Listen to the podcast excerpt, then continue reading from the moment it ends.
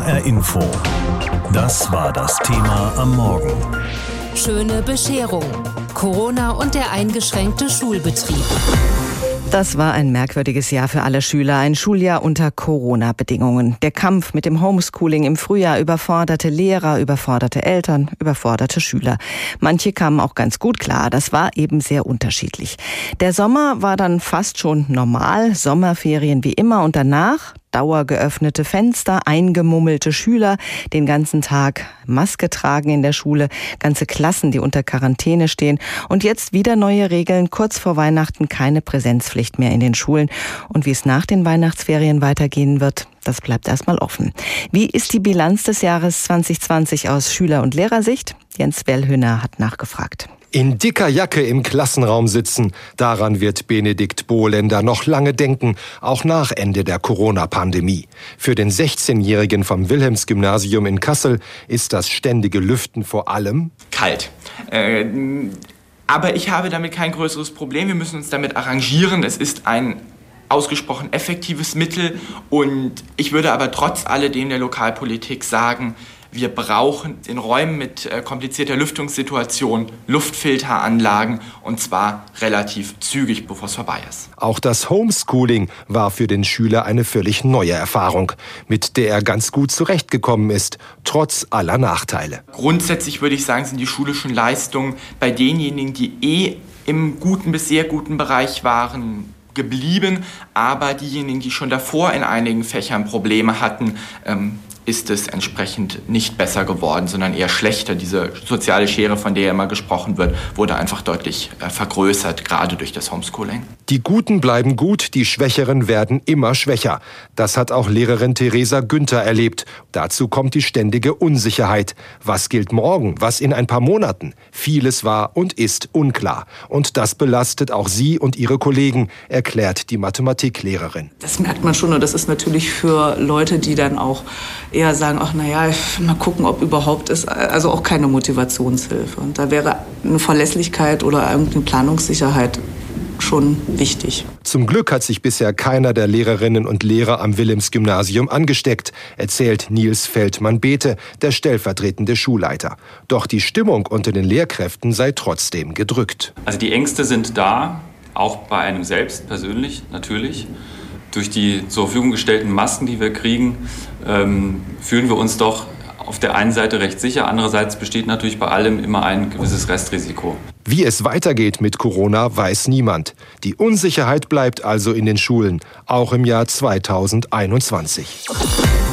In Hessen ist die Präsenzpflicht in den Schulen aufgehoben. Das heißt aber, dass die Schulen nicht komplett geschlossen sind. Eltern müssen nun schauen, ob sie die Betreuung ihrer Kinder irgendwie hinbekommen oder ob ihre Sprösslinge doch in Schule oder Kita gehen müssen, weil es nicht anders zu organisieren ist.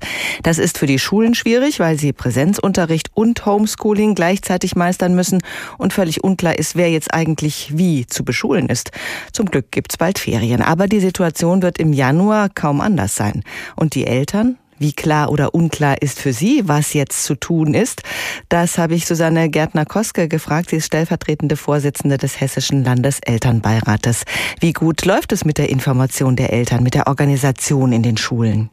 Das ist von Schule zu Schule wirklich unterschiedlich in Hessen. Einige Schulen sind wirklich sehr gut aufgestellt, haben ihre Elternbeiräte noch am Sonntag über den Stand informiert, wie es am Mittwoch laufen wird. Andere warten noch auf den Informationsfluss. Unterschiedlicher geht's nicht. Ich könnte mir vorstellen, dass Sie im Landeselternbeirat gerade ordentlich gefordert werden. Welche Reaktionen von Eltern bekommen Sie? Welche Hilferufe? Die sind unterschiedlich. Viele sind dafür, dass stärkere Maßnahmen auch in Schule getroffen werden. Andere sagen, bloß nicht noch mehr Maßnahmen, weil einfach die Kräfte nicht mehr da sind. Es ist keine Kapazität, was Urlaub betrifft, mehr vorhanden. Die sind dann auch einfach auf die Betreuung in den Schulen angewiesen, besonders im Grundschulbereich.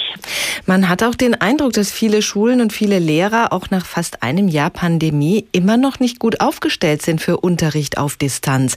Wie ist da Ihr Eindruck? auch da ist es halt wirklich abhängig von der Wahrnehmung. Ja, es tun sich einige Lehrkräfte schwer mit dem Distanzunterricht. Wir haben aber auch sehr viele Lehrkräfte, die sich hingesetzt haben in den letzten Wochen und Monaten und haben versucht, sich fortzubilden. So haben wir auch die Rückmeldung von der Lehrerakademie bekommen, dass im Vergleich zum Vorjahr wesentlich mehr Angebote im Bereich digitalen Unterricht genommen worden sind. Aber klar, es ist letztendlich immer noch zu wenig, weil es auch zu viele Tools, Möglichkeiten gibt, die Kinder zu beschulen. Also da kommt schon raus, es ist alles sehr unterschiedlich. Es kommt sehr auf die einzelne Schule an, es kommt sehr auf das einzelne Engagement der Lehrkräfte an. Müsste man da nicht viel mehr verpflichtend machen? Da bin ich ganz bei Ihnen. Das haben wir auch als Elternvertreter schon mehrfach gefordert. Der Landeselternbeirat ist auch mit mehreren Vertretern in der Konzeptgruppe vom Hessischen Kultusministerium vertreten, wo wir auch die Möglichkeit haben, diese Punkte mit anzubringen. Da ist man aber auf dem Standpunkt, dass es sich weiterhin bei der Lehrerausbildung um eine Freiwilligkeit handeln soll. Nur wenn jemand freiwillig äh, dran geht und sich mit einem Thema beschäftigt, dann steht er auch wirklich dahinter, als wenn es ihnen aufgezwungen wird. Naja, aber ich meine, die Lehrerausbildung ist auch nicht freiwillig. Man wird nicht einfach Lehrer, wie man sich das wünscht, sondern da gibt es ja auch feste Vorgaben, was man da erfüllen muss. Das ist ein bisschen verwunderlich, finde ich. Sie selbst haben zwei Söhne, die an unterschiedlichen Schulen sind und da auch unterschiedliche Erfahrungen machen. Wie sehen die aus? Mein Ältester besucht eine Realschule im Main-Kinzig-Kreis. Dort sieht es so aus, dass er Unterricht, wenn er zu Hause ist, ganz normal dran teilnimmt. Er wird mit ins Klassenzimmer dazugeschaltet und einbezogen. Mhm. Wiederum bei meinem Jüngsten sieht es komplett anders aus. Er besucht das Gymnasium, auch im Main-Kinzig-Kreis. Und die handhaben es anders. Also die haben Probleme, den Unterricht zu streamen aus mehreren Gründen. Und da wird es dann hauptsächlich mit Arbeitsblättern und Arbeitsaufträgen gearbeitet. Mhm, es wurde ja immer wieder beklagt, dass die Schulen auch schlecht ausgestattet seien. Hat sich da über den Sommer denn was verändert? Leider nicht wirklich viel. Große Probleme haben die Großstädte noch mit der Anbindung ans Internet, dass Distanzunterricht eigentlich so nicht gewährleistet ist, wie man sich wünscht. Jetzt stehen wir kurz vor den Weihnachtsferien. Die letzten drei Tage, hm, die kriegt man irgendwie gewuppt. Da passiert ja meistens in der Schule auch nicht mehr so wirklich viel. Aber der erste Schultag nach den Weihnachtsferien, das wird der 11. Januar sein. So ist es jedenfalls offiziell geplant. Am 5. Januar wollen die Länderchefs wieder beraten mit der Kanzlerin. Da steht dann so schön auf der Internetseite, wir informieren Sie auf dieser Internetseite. Heißt das, niemand weiß, wie es nach den Ferien wirklich weitergehen soll? Das ist richtig. Das ist halt davon abhängig, wie wir uns jetzt über Weihnachten auch alle persönlich verhalten werden. Und die Hoffnung ist natürlich bei allen groß, dass es am 11. Januar weitergehen kann mit Schule. Aber die Wahrscheinlichkeit ist ja wiederum auch sehr groß, dass es nicht weitergehen wird mit Präsenzunterricht, sondern mit mehr Distanzunterricht. Da muss doch mal irgendeine Information da sein. Da muss doch mal irgendwas passieren. Das ist richtig, das wünschen wir uns auch, aber wir haben schon in der Vergangenheit immer wieder gemerkt, dass Informationen wirklich erst auf den letzten Drücker an Schulen, an Eltern getragen worden sind von der Politik. Und ich denke, da wird es jetzt im Januar nicht ganz anders aussehen da stehen zumindest schon mal die Chancen gut, dass wir knapp eine Woche vorher informiert werden, was ja in der Vergangenheit sich lediglich um ein, zwei Tage gehandelt hat. Wenn es um Schule geht, braucht man offenbar Geduld. Danke an Susanne Gärtner-Koske. Sie ist stellvertretende Vorsitzende des Hessischen Landeselternbeirates. Mit ihr habe ich vor der Sendung gesprochen. HR Info. Das war das Thema am Morgen. Schöne Bescherung. Corona und der eingeschränkte Schulbetrieb. Da gucken wir hin auf die hessischen Schulen. Seit Monaten schon wird heftig darüber diskutiert und gestritten, wie Schule in Corona-Zeiten möglichst sicher ablaufen kann. Der Kurs, den die Landesregierung einschlägt, wird unter anderem von der Opposition, aber auch von Lehrer- und Elternverbänden scharf kritisiert. Unsere landespolitische Korrespondentin Heidi Radwilas fasst diese Kritik zusammen und auch die Anregungen, wie Schule nach den Weihnachtsferien unter Corona-Bedingungen weitergehen könnte. Trotz Corona-Pandemie so viel Präsenzunterricht wie nur möglich. Das ist seit Monaten die gleichsam gelobte wie auch stark kritisierte Strategie der Landesregierung. Eine Strategie, die den Wünschen der Kanzlerin nach einem harten Lockdown vor Weihnachten widerspricht und deshalb geradezu salomonisch aufgelöst wurde von Ministerpräsident Bouffier. Wir schließen die Schulen nicht. Wir haben aber beschlossen, dass wir die Präsenzpflicht aufheben. Und das heißt, man muss nicht kommen. Wenn aber Eltern keine Chance haben, die Kinder in anderer Weise zu betreuen, dann können sie kommen. Eine Lösung, die vieles zulässt und Kritiker der Landesregierung weiter erzürnt. Denn die werfen dem Kultusministerium vor, in der Corona-Pandemie zu langsam, nicht eindeutig und nicht einheitlich für alle Schulen und Regionen zu entscheiden.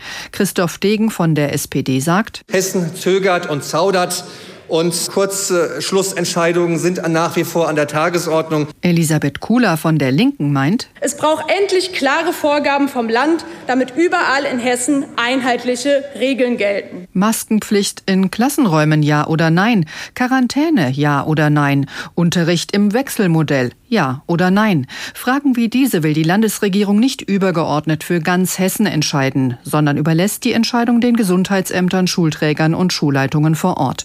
Kultusminister Alexander Lord sagt, Pragmatismus bedeutet, der jeweils konkreten Situation angemessen zu handeln, nicht alles über einen Kamm zu scheren.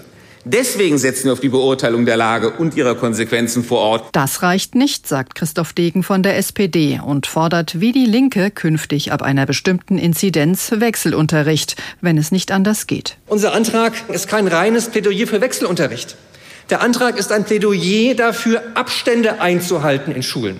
Durch vielleicht doch größere Räumlichkeiten, die man finden kann. Moritz Promny von der FDP sagt, Schule in Pandemiezeiten brauche unter anderem zunächst natürlich eine ausgearbeitete Teststrategie und einheitliche Quarantäneregelung für den Bildungsbereich. Außerdem prangert die FDP die fehlende digitale Infrastruktur an.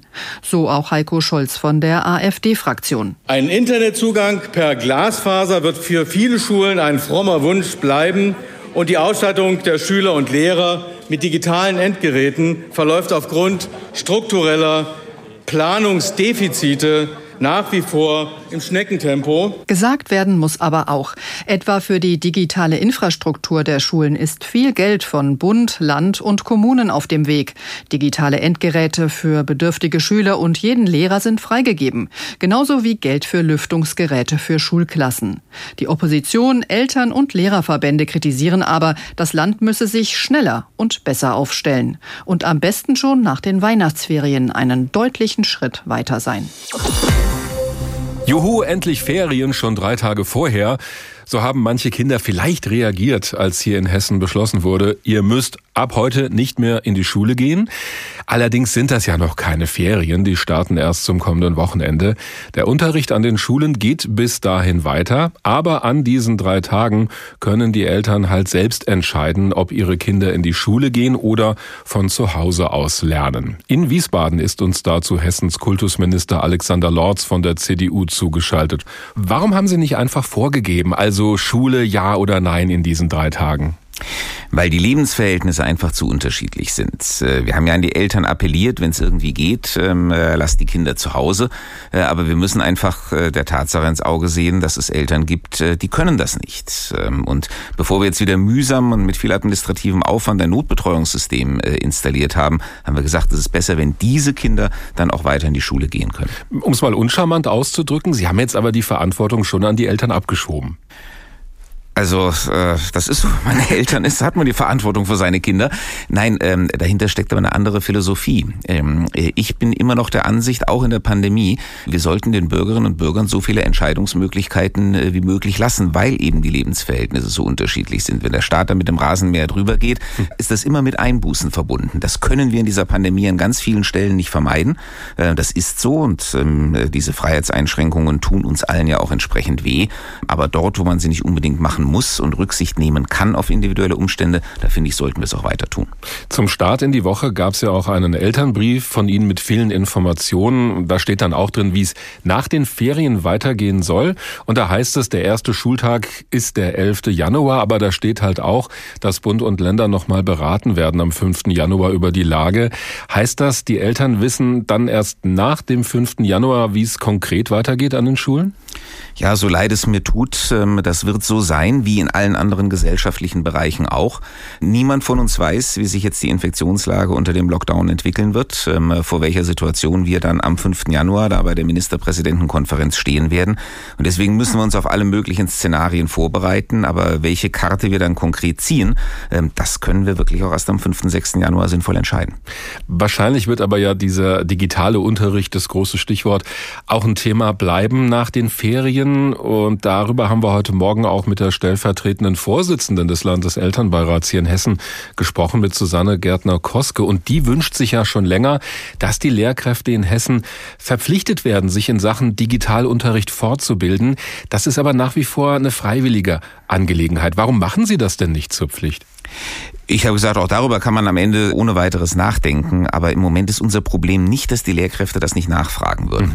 Mhm. Wir haben 50 Online-Angebote im Moment pro Woche ähm, an Fortbildungen zum Thema Digitalisierung. Und ähm, die Lehrer stürzen sich auch drauf, weil sie ja sehen, dass sie es brauchen. Ähm, also äh, ich bin froh, wenn ich im Moment alle aus- und fortbilden kann, die sowieso von sich aus kommen. Und dann schauen wir mal am Ende, was da übrig bleibt und ob wir da mit einer Pflicht arbeiten müssen. Das heißt, wenn Sie es zur Pflicht machen würden, hätten Sie im Moment gar nicht die Kapazitäten? Ja, ich sage 50 Online-Angebote pro Woche. Ähm, wir haben unsere Angebote verdoppelt ähm, gegenüber dem letzten Jahr.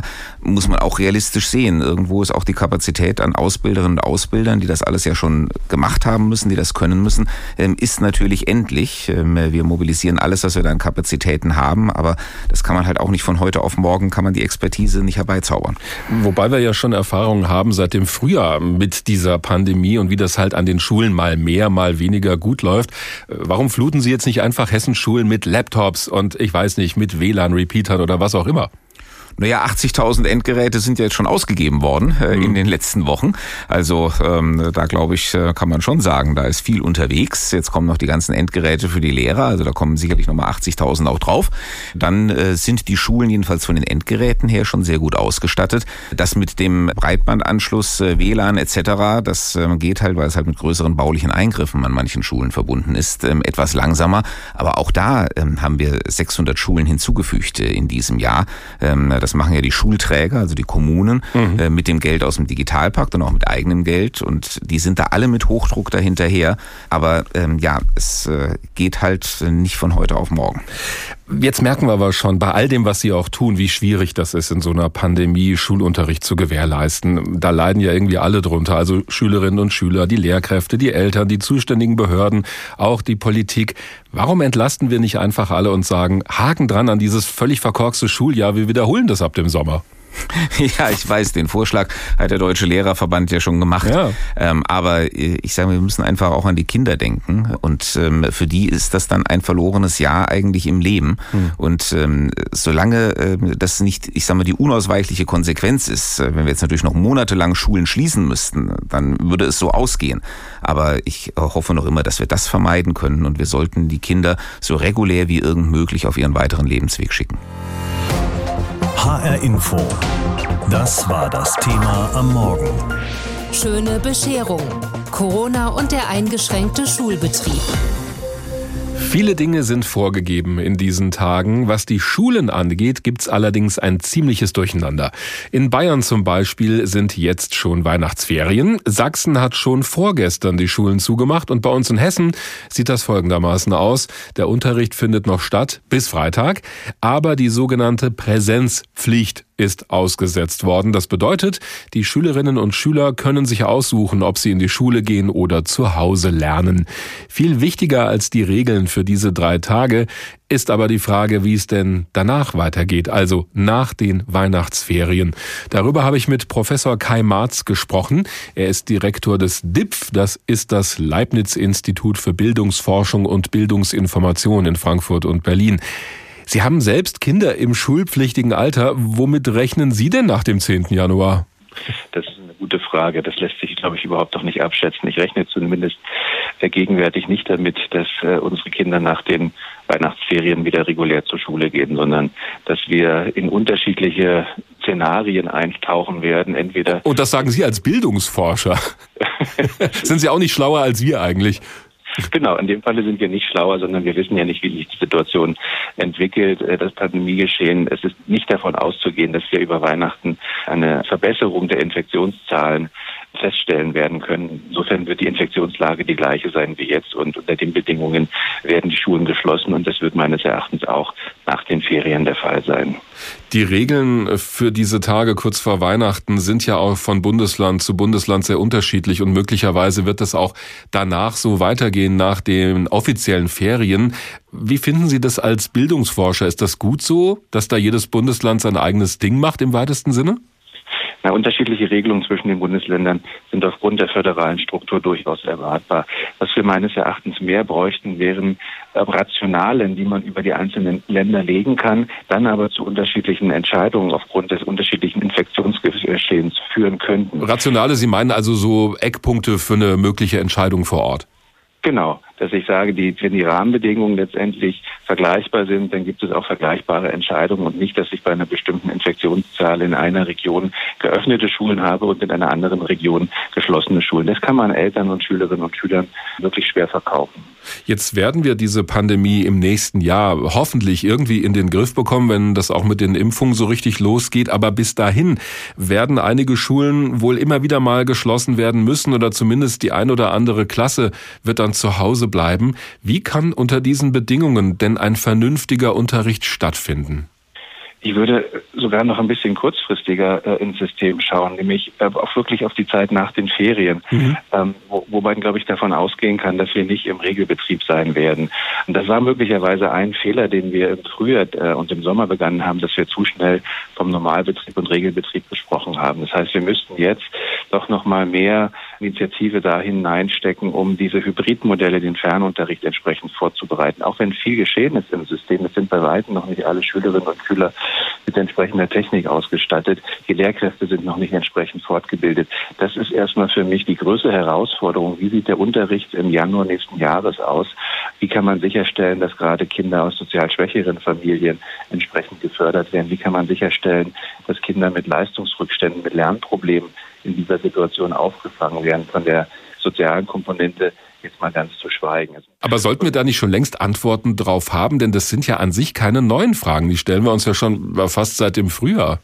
Das ist genau das Problem, dass die Fragen nicht neu sind, aber die Antworten nicht auf dem Tisch liegen, zumindest nicht flächendeckend auf dem Tisch liegen. Und was ich als Bildungsforscher natürlich an der Stelle stark bedauere, ist, dass wir keine Daten haben, mit denen wir das beschreiben können. Wenn ich aber Erfahrungen reflektiere von Schulleitungen, die ich aus anderen, auch aus, aus vielen Ländern höre, dann, dann haben wir noch kein in der Fläche tragbares Konzept, wie Hybridunterricht aussehen kann. Oder wie letztendlich auch Fernunterricht aussehen kann. Und das ist das, was jetzt ganz schnell angegangen werden muss. Und ich habe es eingangs schon gesagt, möglicherweise war ein Problem, dass wir vor den Sommerferien zu schnell vom Normal- und vom Regelunterricht gesprochen haben und nicht die Kapazitäten in das System gesteckt haben, die eigentlich notwendig gewesen wären, um auf die jetzige Situation vorbereitet zu sein. Jetzt hört uns vielleicht der ein oder andere Politiker zu. Jetzt haben Sie die Chance als Bildungsforscher. Was wäre das Wichtigste, wenn Sie sich so eine Maßnahme aussuchen könnten? Was passieren muss, damit das ja, nach dem 10. Januar am besten wieder losgehen kann mit dem hybriden oder wie auch immer Unterricht? Also mehr Laptops für die Lehrer oder was wäre Ihr wichtigstes Anliegen? Wir brauchen ganz klare und nachvollziehbare und umsetzbare Regelungen. Mhm. Das ist im Prinzip eine Forderung, äh, die wir auch im Frühjahr schon gehört haben. Und äh, da hätte ich mir gewünscht, dass wir noch etwas klarer werden. Ich würde mir wünschen, und das wäre die mittelfristige Perspektive, dass die Dynamik, das Bewusstsein, das jetzt im System ist, auch Bewusstsein um Herausforderungen, die wir haben, dass man dieses ernst nimmt und äh, wirklich langfristig nachhaltig angeht. Also meines Erachtens sind es drei Punkte. Wie gehen wir mit Heterogenität um ähm, Klassen- im Lernkontext. Die wird möglicherweise aufgrund der jetzigen Situation wieder größer werden. Wie gehen wir mit Bildungsungleichheiten um? Welche Ideen haben wir? Welche Möglichkeiten können wir langfristig implementieren, um Bildungsungleichheiten abzubauen? Und die dritte Herausforderung wäre, äh, wie kriegen wir die Digitalisierung so ans Laufen, dass sie nicht Selbstzweck wird, sondern dass sie wirklich zielgerichtet eingesetzt wird. Das sind alles Dinge, die werden nicht von heute auf morgen passieren. Es braucht hier Strategien, die jetzt angelegt werden müssen, damit sie dann mhm. zumindest mittelfristig Wirkung erzielen können.